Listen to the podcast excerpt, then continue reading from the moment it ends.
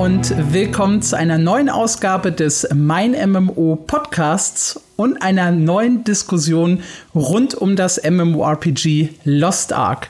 Das ist jetzt seit knapp einem Monat äh, draußen und das ist für uns ein guter Zeitpunkt, um zurückzuschauen, was lief gut, was lief schlecht, wo steht Lost Ark und wo geht's auch in der Zukunft mit Lost Ark hin. Und dafür haben wir den lieben Marc Sellner wieder mit dabei, unseren Lost Ark-Experten. Und der holt euch einmal ganz kurz ab, wo stehen wir denn gerade? Wo stehen wir? Wir stehen äh, nach einem Monat immer noch bei ungefähr 800.000 täglich gleichzeitig eingeloggten äh, Leuten. Wir stehen bei 20 Millionen weltweit registrierten Accounts. Wir stehen bei einem Spiel, was immer noch mit technischen Problemen und Bots zu kämpfen hat nach einem Monat und äh, für einige Diskussionen in der Community sorgt. Ich glaube, der Start war schon so äh, mit die äh, größte Diskussion auch rund um das Thema äh, Warteschlangen und generelle äh, Serverstrukturen. Was hat sich da verändert im Vergleich zum Anfang, den wir übrigens auch in einem wunderschönen Podcast hier behandelt haben, wenn ihr da noch mal nachhören möchtet? Tatsächlich hat sich gar nicht so viel verändert. Ähm, nach meiner Auffassung hat äh, Amazon das einfach ausgesessen. Also sie haben ja direkt nach dem Start drei oder vier neue Server live geschaltet auf diese eine Region. Das hat recht wenig abgefedert und es gab immer noch Warteschlangen ohne Ende und Matchmaking und Shop-Probleme, die wohl auch mit der Überlastung der Server zusammenhingen. Und dann hieß es ja, okay, wir können keine weiteren Server in die Region dazuschalten, weil das technisch aus äh, irgendwelchen Gründen nicht möglich wäre. Äh, und dann haben sie diese neue Region äh, losgeschaltet, wo dann neue Leute drauf spielen konnten, was die alten Server aber natürlich nicht entlastet hat, weil die Leute da teilweise schon im Endgame waren, Level 50, ihre Freunde hatten da. Warum sollten die gehen? Dann haben sie jetzt zuletzt eine Million Accounts gebannt, die Bot befallen waren oder Bots waren. Und da hat man dann tatsächlich das erste Mal gemerkt, dass die Warteschlangen quasi verschwunden sind. Das hängt dann zum einen damit zusammen, dass eine Million Accounts weniger da sind, die botten und in der Regel 24 Stunden lang da waren. Hängt aber auch damit zusammen, dass nach einem Monat natürlich einige Menschen auch wieder aufgehört haben. Also momentan ist die Situation so, dass äh, man auf den größten, selbst auf den größeren Servern kaum bis gar keine Warteschlangen mehr hat. Aber wirklich aktiv was dagegen getan haben sie, glaube ich, nicht. Ich denke, sie haben es tatsächlich ausgesessen. Hm. Das ist auch immer das Problem beim Release von MMOPGs, dass die Leute extrem lange spielen. Also du hast dann diese Phase, das gibt es eigentlich bei jedem MMOPG, ist das ein Phänomen, dass der Typ, der normalerweise drei Stunden abends spielt, hat sich freigenommen und spielt zwölf Stunden abends. Du hast ja auch diese LAN-Party gemacht und warst dann eigentlich 16 Stunden einfach live, äh, wie es deine Art ist. Und das verzerrt halt die Serverbelastung extrem. Also da hast du dann dieselbe Menge von Spielern, kann deutlich weniger Platz einnehmen, wenn es regulär läuft, als wenn sie wirklich durchzocken wie die, wie die ihren. Ja, also abgesehen von den nicht mehr vorhandenen Warteschlangen merkt man jetzt auch im Spiel nicht, dass irgendwie weniger los wäre. Also wenn man irgendwie nach einem Dungeon oder nach einem Raid sucht, das ist eine Sache von wenigen Sekunden, bis man da eine Gruppe äh, gefunden hat, um loszuzocken. Ja, die harte Realität ist, wir rechnen ja auch bei meinem MMO damit, dass ein Spiel eigentlich nach drei Wochen schon durch ist, mehr oder weniger, dass die Halbphase vorbei ist. Wir sehen das also immer wieder. Also drei Wochen klingt wahnsinnig kurz, aber das ist so unser, unser Maßstab.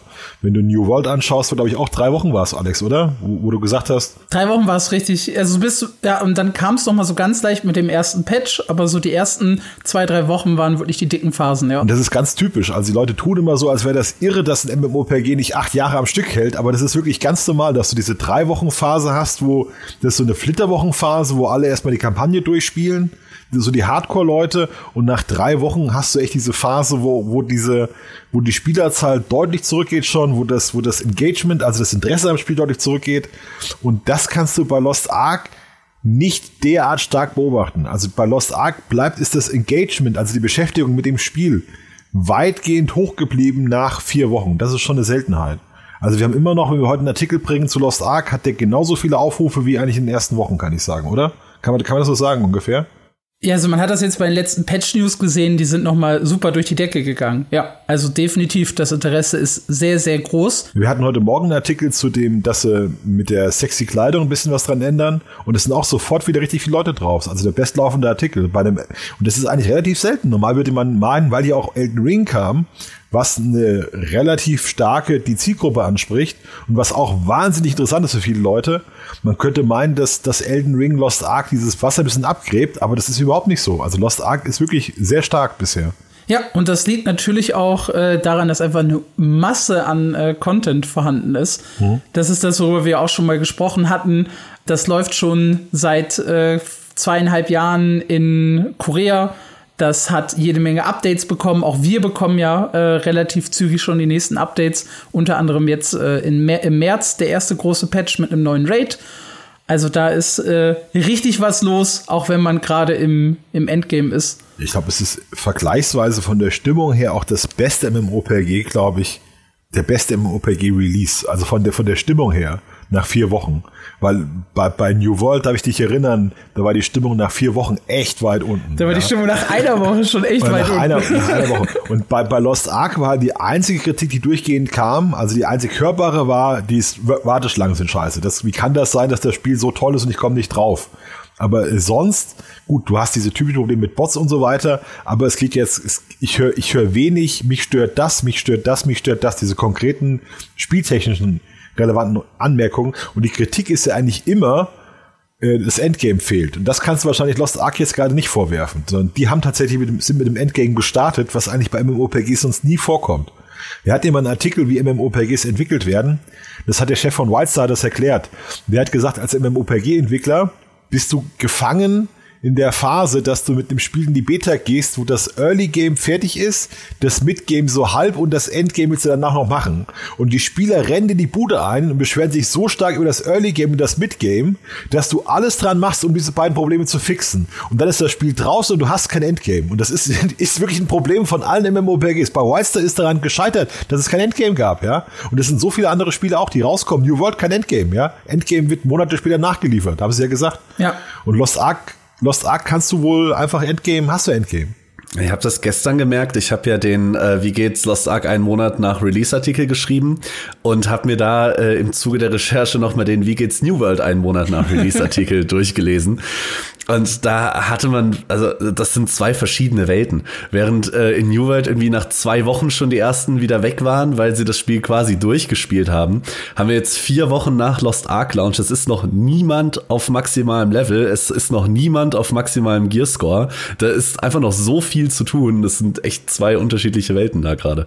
Du hast ja bei bei Lost Ark und diese ganzen Nebenbeschäftigungen, die du auch endlos spielen kannst, ja, mit den NPCs flirten, diese ganzen Samen sammeln. Du hast, ist ja ein riesiges Sammelspiel einfach, diese, diese riesige Collector-Geschichte. Du kannst hier tagelang mit verbringen, wie in WoW. WoW ist ja auch so. WoW kannst du tagelang damit verbringen, ein ganz bestimmtes Hobby, wie irre zu leveln, ja. Da hast du, kannst du tagelang, machst du dann nur, ich mache jetzt nur Pet-Battles oder ich mache jetzt nur äh, irgendwelche Archäologie-Sachen. Das geht ja in Lost Ark auch. Ja. Das geht aber tatsächlich in vielen MMORPGs. Das geht auch in meinem heißgeliebten New World, ja. Ja, aber nicht so früh. Bei, bei Guild War, bei, bei New World geht das, naja, gut, ob das bei New World so geht, weil ich über so abendfüllend ist. Du kannst dich da ja. zu Tode sammeln, ja. Ich, ich habe hier eine Person, oder wir haben hier eine Person mit dabei, die die ersten Wochen quasi nur mit Holzfällen und Steinsammeln verbracht hat, ja was Lost Ark aber besser macht, ist, dass du dabei immer auch eine horizontale Progression hast. Also du gehst nicht nur Holz fällen, um halt Holz zu fällen und Holz zu haben, sondern du levelst dabei gleichzeitig deinen Kader mit, du tust das für deine Festung, du kannst damit Geld ohne Ende verdienen, kriegst vielleicht auch mal eine Sammelkarte oder ein World Tree Leaf, das dir wieder Skillpunkte gibt. Du, du kannst in diesem Spiel nichts tun, ohne irgendwie weiterzukommen auf einem anderen Gebiet das machen sie sehr ausgeklügelt. Normalerweise sind diese Features, was du nebenbei noch machen kannst, ist eigentlich was, was im Laufe der Entwicklung eines Spiels dann kommt. Nach, bei deinem Guild Wars 2 auch, nach ein paar Jahren kam das dann, glaube ich, stärker raus. Also, ähm, oder jetzt auch bei WoW, die haben ja wahnsinnig viele Systeme dann erst mit dem Laufe der Jahre gebracht. Ist ja nicht so, als wäre WoW gestartet, du hattest da schon Pet Battles, du hattest schon diese ganzen Achievements. Das kam ja alles erst mit Jahren oder Jahrzehnten sogar Verzögerung. Ja, aber da muss man halt auch sagen, dass Lost Ark am Anfang auch noch ein ganz anderes Spiel war. Also die erste koreanische Version wäre, glaube ich, auch nicht so, so gut bei uns angekommen. Da fehlte halt Endgame, da fehlten äh, dieses Streamlining bei den Quests war noch überhaupt nicht da. Der Shop war tatsächlich auch noch ein ganz anderer. Also es war wahrscheinlich sogar sehr, sehr gut für die westliche Version, dass sie mit so viel Verzögerung gekommen ist. Das finde ich, das finde ich wirklich erstaunlich, weil es hat vorher nie geklappt. Es ist ja nicht, dass wir müssen ja nicht so tun, als wäre es das erste Spiel, das hier mit Jahren Verspätung aus Korea zu uns kam. Es hatten sich ja ähm, 2012 rum, als hier gerade WoW Lich King war, gab es hier erste Bilder zu Plate and Soul, einem Spiel aus, aus Asien. Und das sah 2010 aus, als kommt es aus einer anderen Zeit. War viel moderner, viel Action Combat, ja, was man hier gar nicht kannte, dass du wirklich da ausweichen konntest und so weiter. Und da haben alle gesagt, wenn das hier kommt, wird das der Riesenhit. Und dann haben sie sich sechs Jahre lang Zeit gelassen, NC Soft. Äh, und als es dann kam, hat es kaum wen gejuckt. Ja, das war schon total rum. Das war komplett weg. Also das war gab es diesen Anfangshype, gab es bei Play Soul zwei, drei Wochen und dann war das Spiel ist eigentlich in Europa hat nie funktioniert so richtig, war immer unter ferner Liefen. Und das ist schon, also da war man offenbar zu spät dran oder es liegt halt daran, dass sie einfach nicht den Geschmack der Spiele hier getroffen haben, weil Play Soul eigentlich ein PvP-Spiel war, auch mit einer anderen, stärkeren, asiatisch geprägten Geschichte. Mhm, es gab aber auch noch andere äh, sehr, sehr gute Beispiele äh, die halt bei uns gefloppt sind, die aber in äh, Korea ganz gut laufen, wie zum Beispiel Arc Age. Das war auch, da erinnere ich mich noch dran, gab es anfangs einen, einen kleinen Hype, so als die erste Beta da war, uh, das ist alles anders und, und Sandbox und das wird die MMORPG-Welt revolutionieren und künftig gibt es nur noch äh, Sandbox-Spiele und wir werden alle äh, von Grund auf Häuser bauen und die Welten werden ganz anders und klassische MMORPGs sind tot. Äh, bye bye WoW. Zumindest äh, kurzzeitig gab es diese, diesen Hype und als das Spiel dann draußen war, war auch nach zwei, drei Wochen eigentlich der Drops gelutscht. Also der, der, der große Ansturm blieb dann am Ende auch aus. Ja, Arcade war neben Wilster und ESO eines der ersten MMORPGs, die wir hier vom Start be begleitet haben. Und Arcade hatte genau dieses völlig, völlig andere Gefühl weil, weil die meisten kennen ja eigentlich nur, da kannten damals ja nur WoW und die WoW-Ableger. Also es gab so ein paar Hardcore-Typen, die dann Runes of Magic kannten, von der Asia Free-to-Play-Schiene kamen, aber eigentlich die allermeisten kamen dann, sage ich mal, von, von WoW. Äh, Guild Wars 2 ist ja auch nicht so wahnsinnig verschieden, auch wenn ihr das wahrscheinlich bestreiten werdet. Oder das, das kannte man halt so. Diese, diese PvE Theme Park Spiele eher. Und da war Arc Age schon völlig neu. Die hatten aber auch wie man heute weiß, einen US-Entwickler, US-Partner, der damals schon in der Auflösung war, mehr oder weniger mit Trine Walls.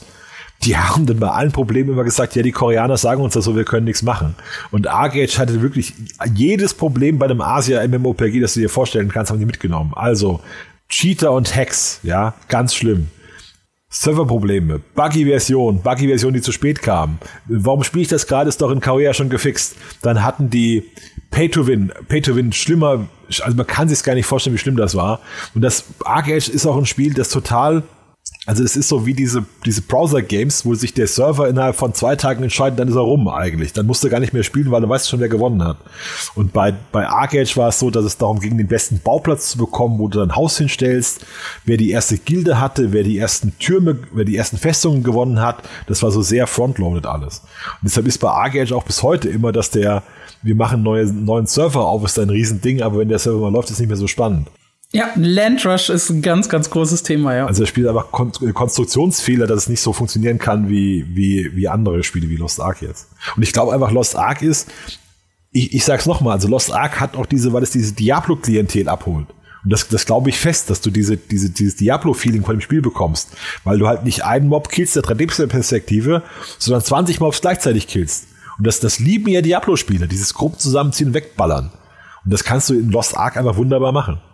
Da holst du ganz viele ab. Ja, gerade die, die, die Chaos Dungeons dann ab Stufe 50 sind ja nichts anderes als die Nephilim-Portale. So, du rennst da durch und haust einfach nur Massen von Trash-Mobs weg mit ein paar Skills. Das ist auch nicht sonderlich anspruchsvoll, aber das spricht eben genau dieses Diablo-Klientel an. Oder ähnlich ist es dann in dem Tower. Da machst du im Prinzip das Gleiche, aber in ein bisschen schwerer. Da, da sehe ich dann aber das Problem, du kommst im Endgame nicht sonderlich weit, wenn du dich nicht auch mit Guardian Raids und, und Abyssal Raids befasst. Und ich glaube, da verlierst du das Haupt-Diablo-Klientel wieder, weil das ist was komplett anderes. Ich frage mich halt sowieso, wieso das funktioniert. Also, ich komme ja aus der, aus der anderen MMORPG-Bubble und habe halt nie was mit, mit Diablo so groß zu tun gehabt und war auch nie begeistert davon. Und das war eigentlich immer äh, dieser Gedanke, das ist so ein bisschen wie Diablo, das holte Diablo-Klientel. Da habe ich immer gedacht, ja, und genau das wird eigentlich die große MMORPG-Spielerschaft eher abschrecken. Also die ISO-Perspektive, dieses für mich immer noch fehlende in die Welt äh, reingezogen werden, ähm, was halt für mich an dem Aufbau der Maps und so an der Art, wie das halt alles designt ist, liegt. Äh, ich habe wirklich gedacht, dass MMORPG-Spieler viel, viel mehr Probleme mit Lost Ark haben würden. Nee, nee, nee, nee, nee. nee. Looten, looten und leveln, looten und leveln. Wie, wie sind denn diese Guardian Raids? Erzähl mal, das interessiert mich jetzt auch. Du hast halt äh, relativ schwere Mechaniken. Also am Anfang ist das noch so ein No-Brainer. Die ersten klatschst du halt weg und denkst wenig drüber nach. Aber später wird das halt wirklich anspruchsvoll in, in verschiedenen Phasen. Also du hast nicht diese Masse von Monstern, sondern du hast dann genau das Gegenteil. Du hast einen Boss, den gehst du zu viert oder später zu acht an und hast 20 Minuten Zeit dafür der hat verschiedene Mechaniken, der hat äh, Vibe-Mechaniken, wo jeder halt wirklich wissen muss, was er tut, wo jeder seinen eigenen Charakter beherrschen muss, wo auch ein Fehler von einem Einzelnen halt heißt, okay, alle sind tot und nochmal auf Anfang. Und ich glaube, das ist das, wo du die MMORPG-Spieler wieder ansprichst, aber eventuell dieses Diablo-Klientel verlierst. Ich glaube halt nicht, dass MMORPG-Spieler, wenn du denen sagst, hier sind Dungeons, wo du einfach durchrennst wie in ihren klatscht alle weg, dass die sagen, oh mein Gott, geh weg, das spiele ich nicht. Also ich, ich, ich glaube, du machst das einfach hier. Du hast dann, du kannst diese Machtfantasie ausleben. Du sagst, ich bin hier die super Bogenschützin, ich kann 30 Orks gleichzeitig killen und dann fühlst du dich gut. Ja, die, die lieben das doch.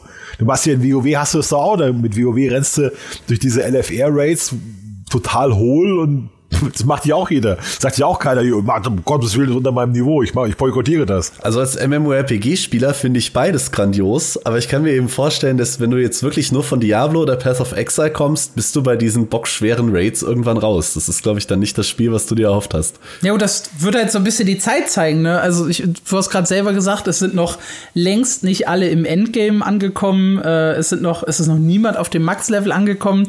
Das ist auch noch eine ganz, ganz verrückte Sache, weil Lost Ark eben auf so einen Soft Cap setzt beim Level. Also mit Level 50 kann man alles machen, aber erst mit Level 60 hat man quasi alles erreicht. Und das ist äh, eigentlich eine sehr, sehr coole Sache, weil man sehr, sehr schnell Level 50 ist, aber man halt immer noch so ein kleines Ziel vor Augen hat, auch Wochen und Monate äh, nach dem Erreichen der Raids. Also auf Stufe 50 zieht das Spiel halt wirklich komplett die Handbremse an. Also nur um da so einen so einen Vergleich in den Raum zu werfen, du brauchst, äh, ich glaube, siebeneinhalb Millionen Erfahrung von Level 0 auf 50 und 45 Millionen von 50 auf 51. Das ist ja von Black Desert auch bekannt. Da haben ja auch Leute monatelang gelevelt, dann ab Level so und so viel, ja. wie es dann hochging. Was, was ich bei Lost Ark, was mir auffällt, ist, ähm, ich habe eine Frage an dich, Marc. Ist das Spiel denn sehr gut darin, mehr Content vorzutäuschen, als eigentlich da ist? Weil ich habe das Gefühl, wenn ich immer lese, wie Leute darüber sprechen, es gibt hier Millionen Inseln, ich kann jede entdecken und jedes anders und es ist so fantastisch. Da denke ich mir, nee, ist es sicher nicht, es kommt mir nur so vor. Weil die haben sich nicht hingesetzt und haben 2000 Inseln designt, sondern die legen dich rein, dass du das denkst. Wie, wie ist das denn? Ja und nein. Also, um dein Thema mit den Inseln aufzugreifen, das ist tatsächlich wenig gewäscht. Du hast deine 150 Inseln, die sind tatsächlich alle anders, die erzählen allesamt eine eigene Storyline mit eigenen Quests und auch wirklich anderen Dingen. Also äh, kleine Mini-Spoiler-Warnung, aber eine Insel zum Beispiel ist äh, so, du findest da Pinguine und Eisbären und der Eisbär verhungert. Und das ist erstmal traurig und diese Insel ist auch nur so fünf Quadratmeter groß. Aber startet halt wirklich eine Questline, wo du drei Stunden für brauchst, die dich durch die halbe Welt schickt, weil du dann erfahren musst, warum verhungern die da und oh Scheiße, das Wasser ist verschmutzt und warum und Klimaerwärmung und komm, wir richten ein Charity-Konzert, um diesen Eisbär zu retten. dann fährst du durch die halbe Welt und sammelst Musiker ein und cast die mit deinem Schiff auf diese Eisinsel und spielst da ein Riesenkonzert, um Geld zu sammeln, um diesen blöden Eisbär zu retten. Und äh, genau, also sowas findest du relativ häufig. Die Inseln sind also tatsächlich ein Punkt, die einen hunderte Stunden beschäftigen können und auch alle sehr unterschiedlich sind. Warum gibt's die News noch nicht übrigens? Wo Lost Ark äh, meiner Meinung nach aber mehr Content vortäuscht, als tatsächlich da ist, ist beim Thema Chaos Dungeons Guardian Raids Tower, diese Standard-Endgame-Beschäftigung. Weil davon gibt es nicht so viele. Du kannst aber so viele in deinen, oder du musst so viele täglich machen, dass es dir wesentlich mehr vorkommt, als es eigentlich ist. Also du hast dann deinen einen Charakter auf 50 dann heißt das, du machst äh, deine drei Daily äh, Tasks, du machst deine Weekly Tasks, du machst zwei Chaos Dungeons Daily, zwei Guardian Raids Daily, dein Abyssal Raid. Das machst du halt jeden Tag. Ich kann jetzt verstehen, warum Shrouds sagt, ich hasse das Spiel, weil, es, weil, ich, weil ich täglich questen muss und das macht mich verrückt. Das ist ja einer der größten Twitch-Streamer, hat ja gesagt, hätte ich das bloß, bloß nie angefangen. Jetzt bin ich, bin ich in, diesem, in, diesem, in diesem Hamsterrad drin, muss jeden Tag meine To-Do-Liste machen, muss diese ganzen, muss diese ganzen Kram machen, sonst fühle ich mich unwohl, kann ich nicht mehr schlafen, habe ich Bauchschmerzen. Und genau ja. das ist es eben, weil du kannst es theoretisch mit jedem Charakter wieder machen. Ich habe auch einen in meinem Freundeskreis, der hat jetzt irgendwie fünf Charaktere auf Level 50 gepusht und jetzt sitzt er da, ich krieg Burnout, ich mache fünf Stunden am Tag Dailies. Ich weiß nicht, wie ich das noch, äh, wie ich das machen soll. Und da glaube ich, äh, oder was heißt glaube ich, da täuscht Lost Ark mehr Content vor, als tatsächlich da ist. Ja in der in den in den täglichen Quests gefangen. Ja, das ist auch wäre auch mal eine Reportage für mein MMO. Ja, wie wie geht's einem MMOPG Messi, der seit seit Wochen jeder Charakter quält ihn. Gut, das hast du, diese, diese Routinen hast du ja in jedem MMOPG. Also hast du ja auch in. Ja, aber in Lost Ark sind die, glaube ich, schon echt extrem krass. Also wenn ich halt so, so drüber nachdenke, äh, in den meisten Spielen äh, habe ich eigentlich Weekly-Aufgaben. Also so, so Raids, äh, zum Beispiel in Guild Wars 2 mache ich einmal die Woche, äh, in ESO Trials mache ich einmal die Woche, aber ich mache nicht täglich X Dungeons und X Raids. Also das ist schon, schon klingt schon sehr, sehr hamsterradig. Ja, gerade wenn du es mit Guild Wars 2 vergleichst, wenn ich meine Raids und meine Dailies jeden Tag mache, bin ich die Woche vielleicht vier Stunden beschäftigt, wenn ich langsam durchkomme. Und das habe ich bei Lost Ark am Tag, wenn ich drei Charaktere habe. Das ist schon krass. Aber muss ich das? Also, du wirst jetzt wahrscheinlich sagen, ja, aber muss man das tatsächlich machen? So, so, so viel, wenn man vorankommen will? Sonst fühlst du diese Leere in dir, Alex. Du fühlst diese Leere in dir. Du kommst an den Punkt, irgendwann in T3 ist gerade ein Kumpel von mir, wenn du so bei 1300 Gearscore um den Dreh rumhängst, hast du wirklich so einen Hardstop. Weil durch diese ganzen täglichen Sachen kriegst du Upgrade-Materialien, mit denen du deine Rüstung aufbessern kannst. Und danach ist aber auch Ende. Das heißt, du sitzt dann da, hast es gemacht und kommst jetzt nicht wirklich vorwärts. Was du dann machen kannst, ist einen zweiten Charakter zu machen, mit dem du dann auch wieder Dailies machst, um deinen Main quasi mit diesen Upgrade-Materialien zu füttern. Also du bist schon so ein bisschen darauf angewiesen, ja. Ich bin gezwungen, weitere Charaktere zu spielen, wenn ich meinen Hauptcharakter schnell ausrüsten will. Klingt super. Also ich habe momentan drei Charaktere, die Rohstoffe für meinen Main sammeln, um die Waffe weiter zu plussen, was ich machen muss, um die nächsten Sachen freizuschalten. Sind die, sind die Plusse denn wenigstens garantiert oder hast du auch wieder so ein System, wo du alles verlieren kannst? Ähm, ja und nein. Du hast. Oh, ähm, das ist schon wieder eine gefährliche Antwort. Bis plus sieben ist es safe kostet auch nicht so viel. Ab plus sieben hast du nur eine teilweise Erfolgschance, kaputt geht es aber nie. Ja. Und was Lost Ark da auch sehr fair macht, finde ich, du kannst, wenn du ein Item plus 15 hast, meinetwegen, und findest jetzt ein Item, was geiler ist, kannst du dieses plus 15 einfach übertragen. Das kostet auch fast nichts. Und das ist ein sehr faires System, habe ich so auch bisher noch nicht gesehen. Es ist ja immer die Frage, wenn man so, wenn man so diskutiert, was ist das perfekte Endgame für ein MMOPG? Also, weil weil in irgendeiner Form, bis du mal irgendwelche Cyborgs erfinden, die das live programmieren oder bis eine irre KI kommt, wird das ja in irgendeiner Form immer furchtbar grindy und repetitiv sein. Das kann ja gar nicht anders sein. Und es war ja immer die Hoffnung, dass mal EverQuest Next kommt, wurde uns immer versprochen und das ist dann eine Story-KI, die das alles live erzählt und unsere Handlungen haben einen Einfluss auf alles und so. Und das hat ja noch nie eine hinbekommen. Das wird uns seit, glaube ich, seit zehn Jahren halten sie uns das wie so eine Karotte vor die Nase. Und in Wirklichkeit ist halt das, das befriedigende Endgame von MMOPGs ist ja in irgendeiner Form ein ganz furchtbarer äh, Grind, wo du ein Item hast, damit das nächste Item bekommst, damit du noch stärker wirst, damit du das nächste Item bekommst. Und so läuft ja eigentlich ein befriedigendes Endgame heutzutage ab. Ich, ich bin gespannt, wie, wie viele wie viele Leute das noch in einem halben Jahr spielen werden, weil aktuell sieht es ja so aus, als ob die kaum Spieler verlieren würden. Also die haben halt die sind halt jetzt von der, von der Aktivität runter, aber auch nicht so krass, lange nicht so krass wie bei, wie bei New World. Und du hast auch gar nicht das Gefühl, dass es schon bröckelt, sondern du hast wirklich das Gefühl, dass du da eine sehr robuste Spielerschaft hast, die sich in das Spiel ver verbissen hat. Ja, und du hast halt vor allem auch schon äh, quasi eine, eine, Roadmap vor Augen, auch wenn es jetzt noch keine offizielle Roadmap gibt, zumindest nicht zum Stand äh, unserer Aufnahme. Aber man weiß halt so ungefähr, okay, die Inhalte gibt es noch in Korea, die Klassen gibt es noch in Korea. Es gibt schon einen Ausblick, was 2022 noch in Korea kommen wird, was dann logischerweise irgendwann auch bei uns landet.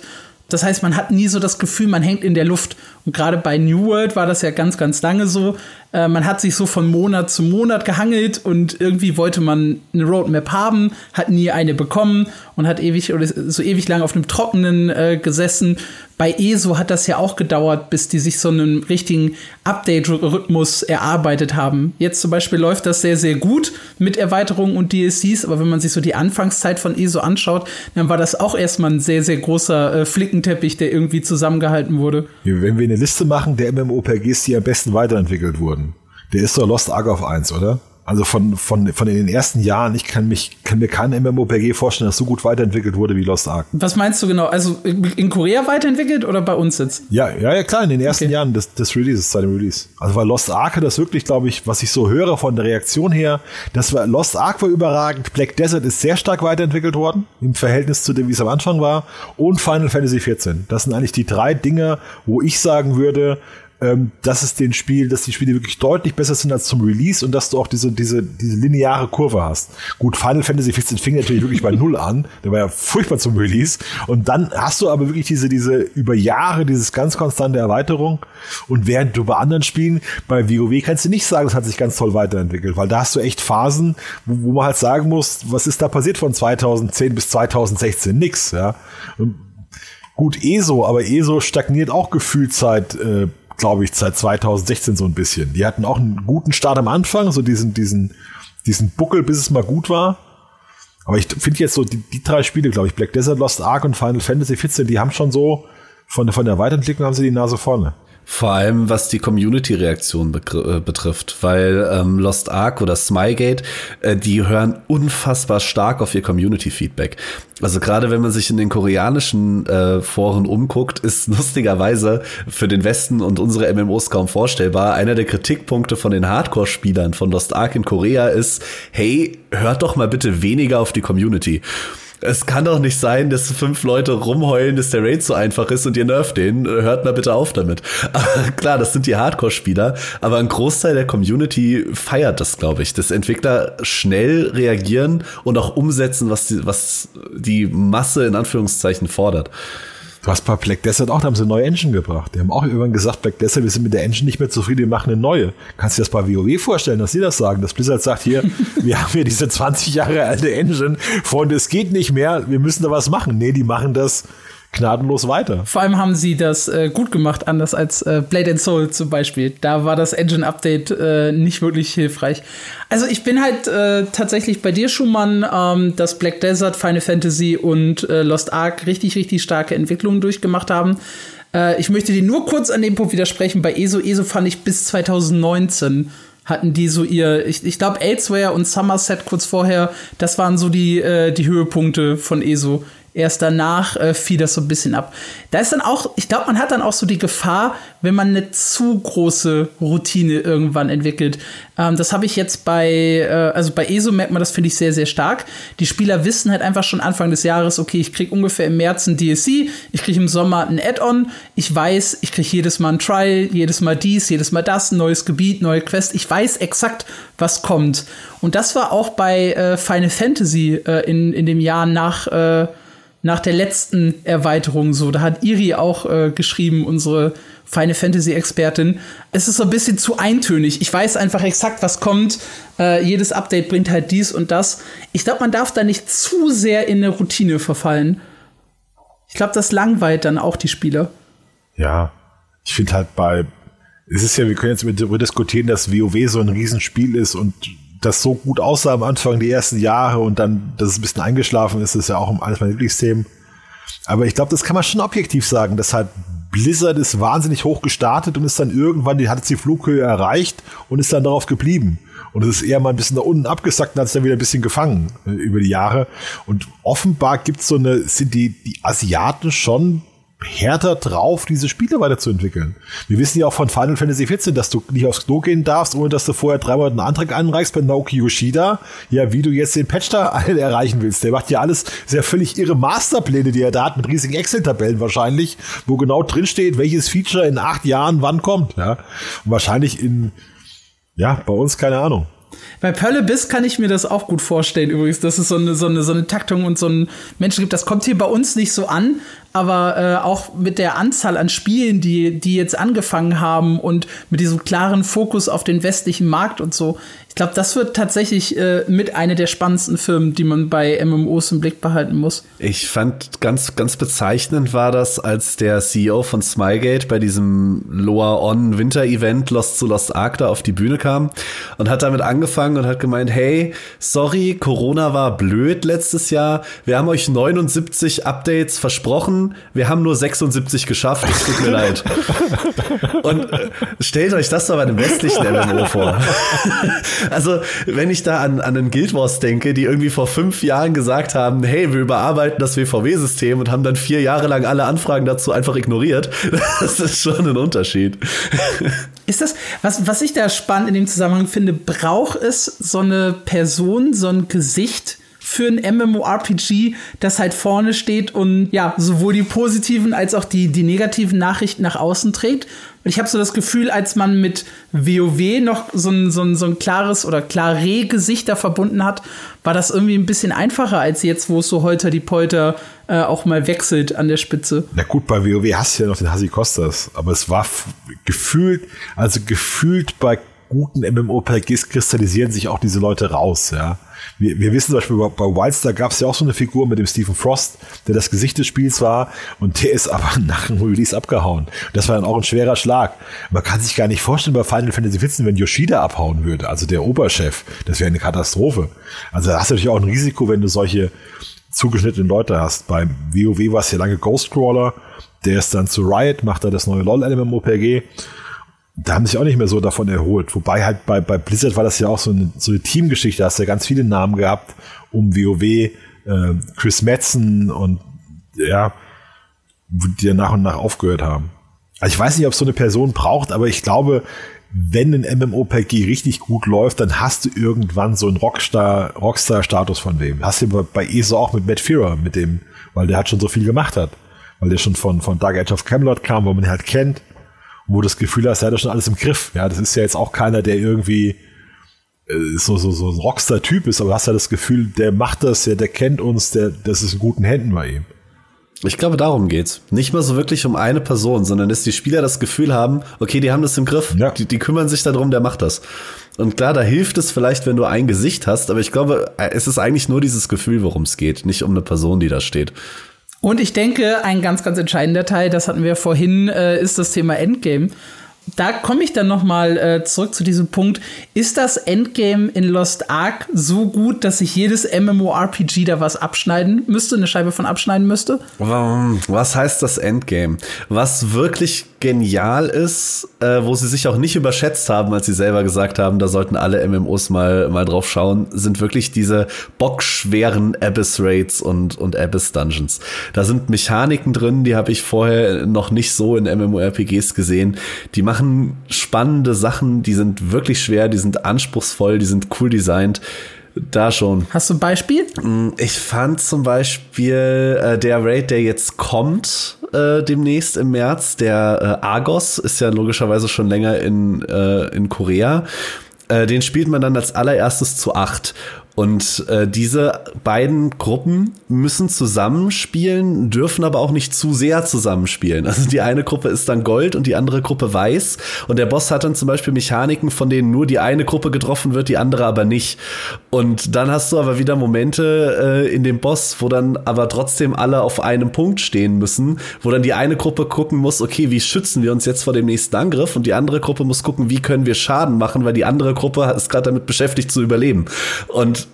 solche kleinen Spielereien, und das fängt eben schon bei Argos an, sie, sie bauen das, diese Abyssal Raids ja auch so auf, dass du dich nicht auf einmal durchbeißen musst. Also die wissen, das Zeug ist schwer, das ist anspruchsvoll, das kommt mit Checkpoints. Also du bekommst für jeden Checkpoint, den du in dem Bosskampf erreichst, bekommst du schon Loot. Und du kannst dann auch aufhören und an einem anderen Tag weitermachen. Du hast diese, das sind dann quasi wöchentliche Raids. Und der merkt sich eben diese Checkpoints und dann hast du drei bis fünf Phasen, die du eben, die du eben durchprügeln musst, wo sich der Boss komplett anders verhält und teilweise dann auch in einem ganz anderen Terrain stattfindet. Solche Sachen finde ich schon spannend. Und vermisse ich in anderen MMOs, die ich bisher gespielt habe. Ja, es klingt auch so, als haben sie das wirklich neu gedacht, dass du halt nicht das Gefühl hast, du spielst jetzt den, den 15. WoW-Klon, sondern dass wirklich neue Ideen reinbringen, die, die es so vorher nicht gab. Ja, ich stelle mir bis, bis heute so die Frage, äh, ob halt Guild Wars 2 ja, mit einem mit einem anderen Endgame und einer anderen Ausrichtung äh, funktioniert hätte. Weil die haben ja, die haben ja versucht, äh, so komplett auf, auf äh, Item Grind und die Loot-Spirale und äh, klassische Raids zumindest zu Anfang zu verzichten. Und das, was ich halt sehr, sehr cool fand, ist aber halt einer der Gründe, warum man nicht langfristig Guild Wars 2 spielen muss, sondern man kann halt immer so draufhüpfen und dann wieder weggehen und mal wieder draufhüpfen, wenn man Lust hat, weil mein Gear ist halt nie outdated, mein Level ist nie outdated. Um, ähm, und deshalb finde ich das sehr, sehr spannend, ob dann wirklich so ein, so, so, ein Grind am Ende sein muss, so hart und so groß, wie er ausfällt, wie, äh, wie bei Lost Ark. Ich finde gerade auch durch diesen Gearscore, ich natürlich, ich bin ein bisschen biased, ich habe auch irgendwie 4000 Stunden in Guild Wars verbracht, aber dieser Gearscore-Punkt ist auch was, was mich persönlich ein bisschen nervt in beiden Sachen. Also ich finde es unglaublich nervig, dass ich easy die ersten 20 Stufen von diesem Tower durchprügeln kann und dann will ich auch die 21. probieren, aber das Spiel sagt mir, halt, du brauchst 10 Gearscore mehr, um das überhaupt zu versuchen. Und das sind Punkte, wo es mich unglaublich nervt. Und in die andere Richtung, schwache Gegner skalieren nicht mit. Wenn ich irgendwie Gearscore 900 habe, gehe ich in den ersten Raid und mache den alleine. Und das finde ich aber genauso doof. Wie ist das denn, was ich mich frage? Kann man sich von anderen Spielen abheben in Lost Ark? Oder ist man so einer von 1000 Klonen, wenn du jetzt Level so und so viel hast von einem bestimmten Charakter? Du kannst dich kosmetisch abheben, das schon, aber wirklich vom, vom Charakter her wenig. Also du hast im Endgame für die meisten Charaktere zwei Meta-Builds, manche haben nur einen, aber die Spielen werden in der Regel so gespielt mit wenig Abwechslung dann. Und dass du irgendwie der beste Crafter am Server bist oder so, gibt's das, dass du da die Rezepte hast, die sonst keiner kann? Ja, du kannst das coolste Haus haben, aber das äh, Crafting ist ja irgendwie in deine Insel verbaut und ist auch mehr so eine Nebensache. Also so wirklich abheben kannst du dich eigentlich nicht, außer im PvP. Da gibt's diese öffentliche Rangliste, da stehen die coolsten vier Leute, stehen auch in der Arena namentlich und, und visuell. Da kannst du schon sehen, oh, die vier haben aber viele Leute verprügelt, aber sonst äh, nicht wirklich, nein. Ich glaube, das ist der Kick bei Star Citizen, weißt du, dass du dich wirklich von anderen abheben kannst, weil du dann der böseste Pirat im, im, Universum bist. Und das geht dann bei diesen Spielen, wo es nur einen Server gibt. Bei EVE Online ist es ja auch so ein Thema, dass du dann der Typ bist, der die, der diese speziellen Frachter herstellen kann, die sonst keiner kann. Und das ist, glaube ich, auch ein Reiz, den viele haben. Aber den haben wahrscheinlich, wenn du, wenn du so ein grindy MMORPG hast, geht das wahrscheinlich nicht. Es geht halt höchstens über äh, künftige World First oder sowas in der Richtung, wenn mal richtig schwere, schwere, äh, schwere Raids kommen, wie halt auch im WoW. Aber es ist ja auch ein, ja gut, auch wenn du in WoW World First, das, das ist ja auch, das Gefühl bist du auch da nur einer von vielen. Da hast du ja auch nicht so, dass du da besondere Sachen bekommst, glaube ich. Aber man kennt dich. Es gibt natürlich diese Titel, die an irgendwelche sauschweren Erfolge geknüpft sind, aber das ist ja auch nur gering abheben. Wollen wir darüber reden, welche Bedeutung Lost Ark für das MMORPG-Genre hat? Steht, steht, steht das MMOPG-Genre dank Lost Ark jetzt 2022 besser da als 2021? Was meint ihr?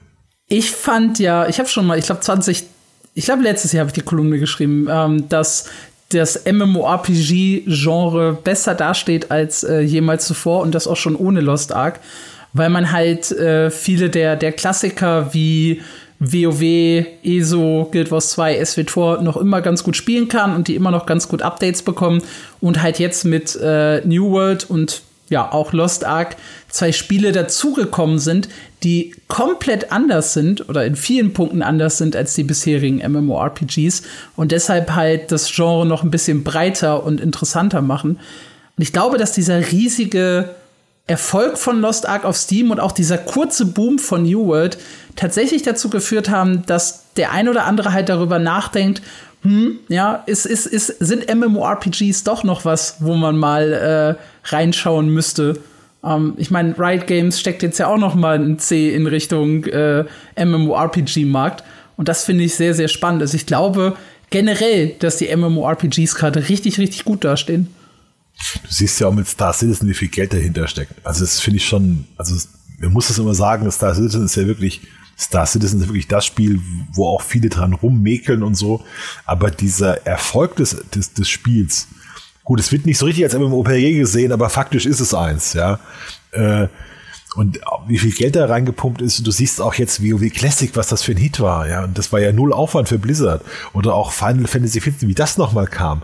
Und du hast jetzt komplett, was früher undenkbar war, du hast komplett die Konsolen offen. Du hast komplett PlayStation 4 und Xbox One für MMORPGs offen durch Elder Scrolls Online und durch Black Desert. Da hast du auch einen riesen Markt, der nicht kommt, ja, der auch komplett, nur komplett bedienen kannst, den, der erst seit kurzem auf ist. Und das ist jetzt nicht bedient worden. Ich habe New World nur für PC, Lost Ark nur für PC. Das ist eigentlich, da ist noch Riesenpotenzial. Also wir, wir sagen jetzt, Lost Ark ist das größte MMORPG der Welt, aber es ist nur auf PC. Ja, das ist wie damals PUBG. PUBG war der größte Battle Royale Shooter auf dem PC. Und danach kam Fortnite für PC, PS4, Xbox One, Mobile, alle Plattformen. Und dann ging es mal richtig ab. Also da war noch mal ein Faktor mal 10 drin bei bei, bei, äh, bei PUBG zu Fortnite. Und vielleicht kommt noch mal ein MMOPG, was noch die Konsolen mitnimmt und das dann noch mal deutlich größer wird.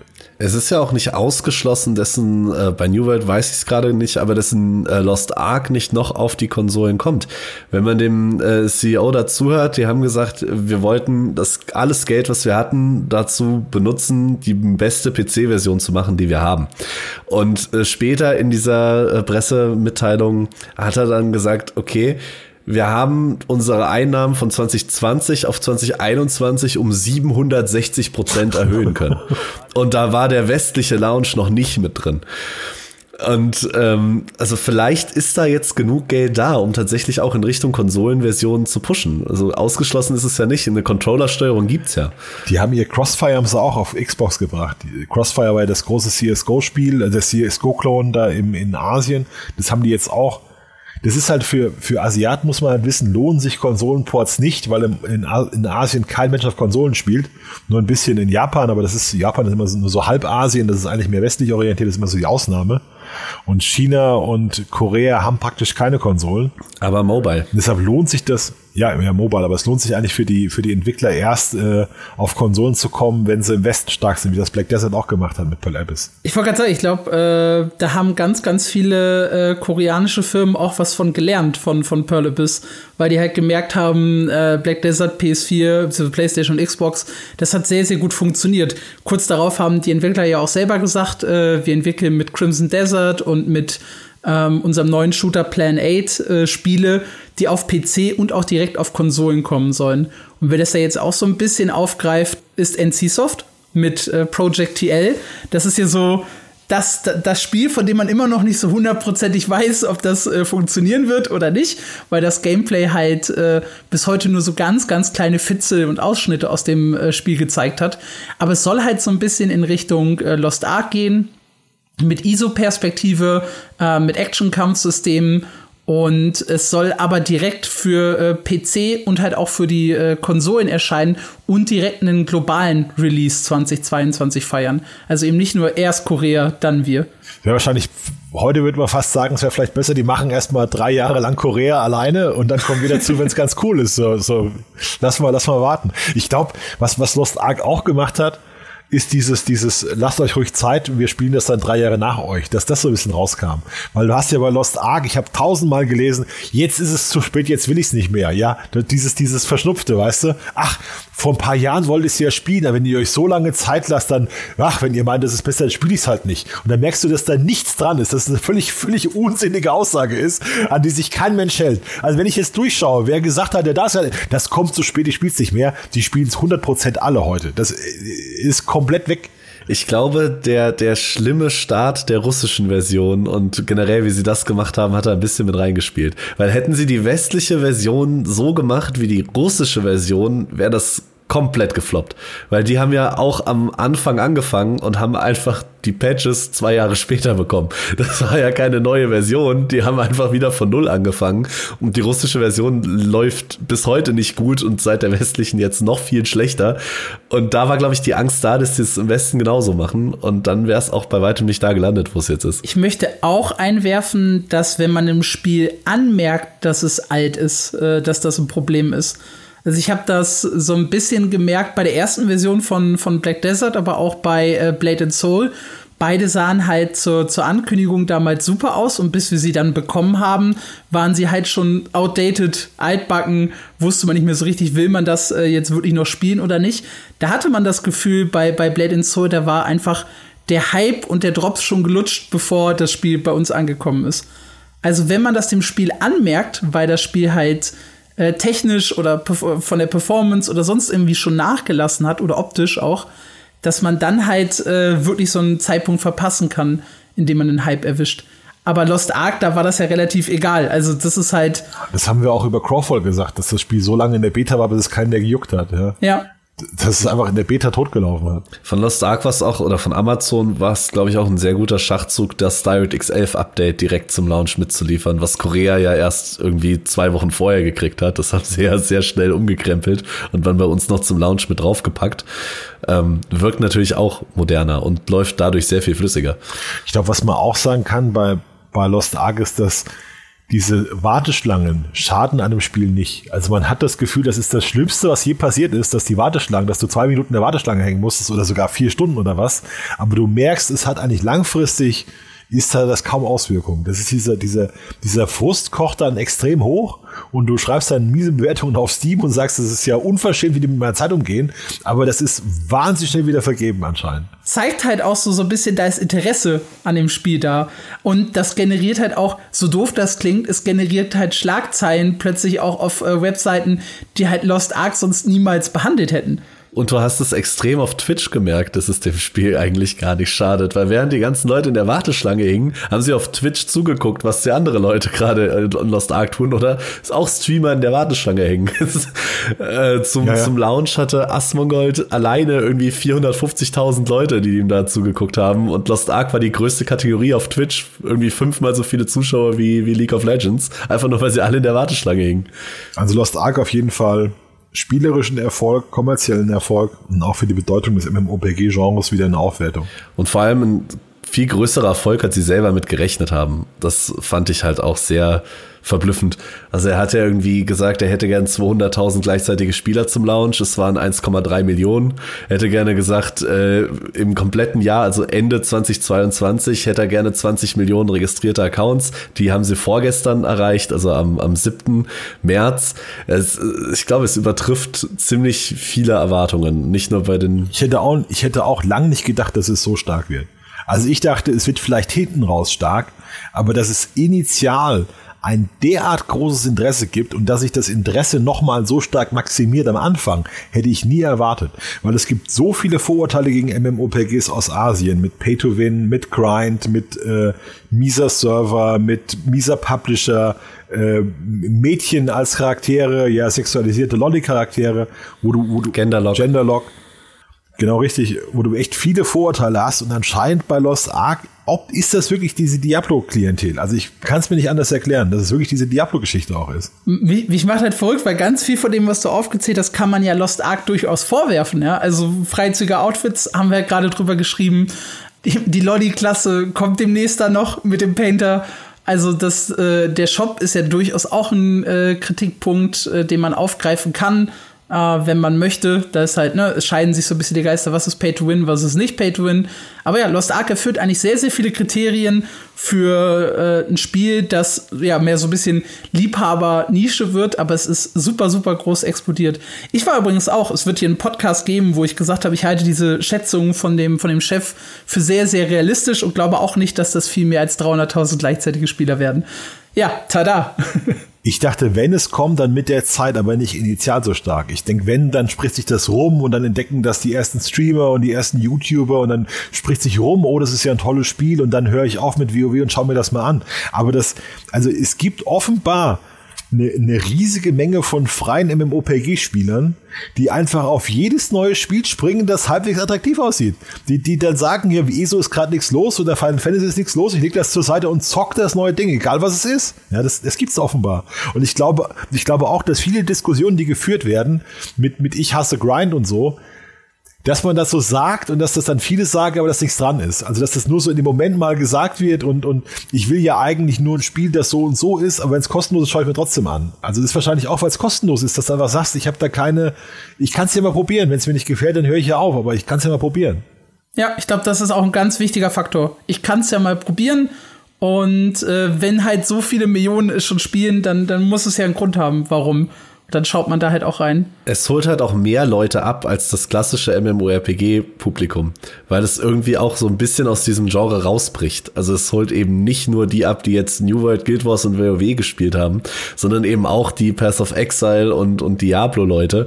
Oder auch Leute, die aus einer ganz anderen Ecke kommen und einfach mal was komplett anderes spielen wollen. Ich glaube schon, dass, da, dass du da eine sehr viel breitere Masse hast, die du abholst mit Lost Ark. Aber ihr kommt ja auch, ihr kommt ja auch beide von Guild Wars 2 und jetzt habt ihr euch ja beide auch das Spiel angeschaut. Also es ist ja nicht so, als seid ihr mit einem MMOPG verheiratet, sondern man schaut sich dann schon die neuen Spiele an. Gerade mit Guild Wars 2 ist man nicht verheiratet. Ja. ich glaube, es gilt, bei WoW ist das doch genauso. Bei WoW, die machen da auch ständig Pausen in dem Spiel. Du spielst ja nicht WoW immer. Also du, du senkst auch deine Aktivität und machst mal was anderes. Und bei ESO Final Fantasy wird es überall so sein. Ja, also ich, ich, ich bin halt auch so ein absoluter MMORPG-Tourist. Ja, war ich auch schon, äh, bevor ich äh, für mein MMO gearbeitet habe. Man hat sich einfach, man wusste so, okay, Ion kommt jetzt raus, Terra kommt jetzt raus, äh, Blade Soul war immer ein Punkt, den man im Hinterkopf hatte, Arc Age, SVTOR. Man hat das alles so auf dem Weg mitgenommen, weil man immer hofft, es ist so das nächste große Ding, das Spiel, das dich für immer fesseln wird. Es ist, es ist da draußen, du musst es nur einmal finden. Ähm, und dann stellt man halt fest, okay, das Spiel ist in Ordnung, da schaut man dann noch mal rein.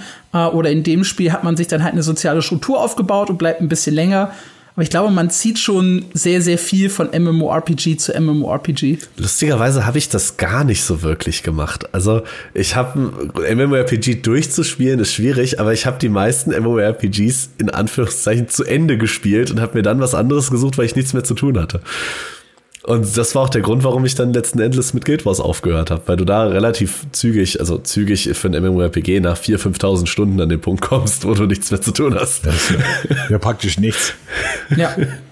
Aber dieses, was, was du sagst, dieses MMOPG-Urlauber-Ding, das ist, glaube ich, auch ganz verbreitet, dass du einfach mal Urlaub von deinem MMOPG in einem anderen MMOPG machst, ja. Dass du sagst, jetzt habe ich aber wirklich alles hier gesehen in, in Final Fantasy, jetzt brauche ich aber was anderes. Und dann gehst du halt dahin und meistens kommst du nach wenigen Wochen wieder zurück. Mhm. Weil die meisten MMOPGs, zu denen du wechselst, die haben ja nichts am Anfang. Ich meine, wenn du eine Statistik machst, wie viele Leute von WoW zu Wildstar gewechselt sind für vier Wochen, die Zahl wird riesig sein, weil sich das ganz viele angeschaut haben. Und die waren nach vier Wochen, waren da 80, 90 Prozent waren wieder weg.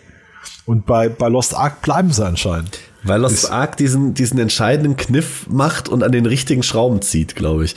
Weil Lost Ark hat viele Mechaniken, eben schon bei den Raids erwähnt, wo du das Gefühl hast, die denken einen Schritt weiter. Das hast du so noch nicht gesehen. Ihr habt da einen Artikel drüber geschrieben, äh, warum sich Lost Ark anfühlt wie mein allererstes MMORPG, ähm, weil es immer wieder Mechaniken drin hat, die mich als Spieler vor dem PC ansprechen und nicht den Charakter selber. Und das ist halt was, was ich vorher noch gar nicht kannte. Ja, also das durchbricht so ein bisschen die, die äh, vierte Wand, ne? wie man sagt. Genau. Du, du hattest da diese eine Quest, wo du irgendwas kochen musstest und dafür musstest du die richtigen Materialien einsammeln. Und das war überhaupt keine Arbeit. Die konntest du alle für quasi nichts bei dem NPC nebenan kaufen. Es gab aber immer sechs Stück, die quasi identisch hießen. Und dann saß du da wirklich davor und hast dir genau angeguckt, wie dieses blöde Item dann heißt, damit du auch das Richtige kaufst. Das war äh, in dem Moment, wo ich es gespielt habe, fand ich es fürchterlich nervig, aber rückblickend war es eigentlich ziemlich genial. Oder diese andere Quest, äh, die mir persönlich hängen geblieben ist und die ich auch ganz oft in Foren sehe, ist die, die äh, dein Spiel erstmal scheinbar crashen lässt. Du hebst ein Item auf und dann ploppt eine Fehlermeldung auf. Und dann denkst du so, scheiße, was ist denn jetzt los? Und dann drückst du die weg und dann ploppen 20 Fehlermeldungen auf und dein ganzer Bildschirm ist voll. Und erst dann begreifst du, ach, warte mal, das gehört zu der Quest. Und solche Sachen sind in Lost Ark eben relativ häufig präsent, was ich so in anderen MMORPGs gar nicht kenne. Ja, das ist auch nochmal ein, ein schöner Abschluss. Ja, äh, so ein paar Anekdoten und ja, interessante Quests und so ein bisschen das, was Lost Ark anders macht als andere MMORPGs. Wie seht ihr die Sache da draußen? Ähm, was macht Lost Ark für euch interessant oder spielt ihr Lost Ark vielleicht gar nicht aus bestimmten Gründen und habt euch trotzdem 54 Minuten Podcast angehört dazu? Ähm, wenn ja, äh, kommentiert das gerne. Wenn ihr Feedback äh, zum Podcast habt, dann schreibt uns den gerne per Mail an äh, info at mein-mmo.de. Und ja, wir hören uns nächste Woche wieder zu einer neuen Ausgabe des Podcasts.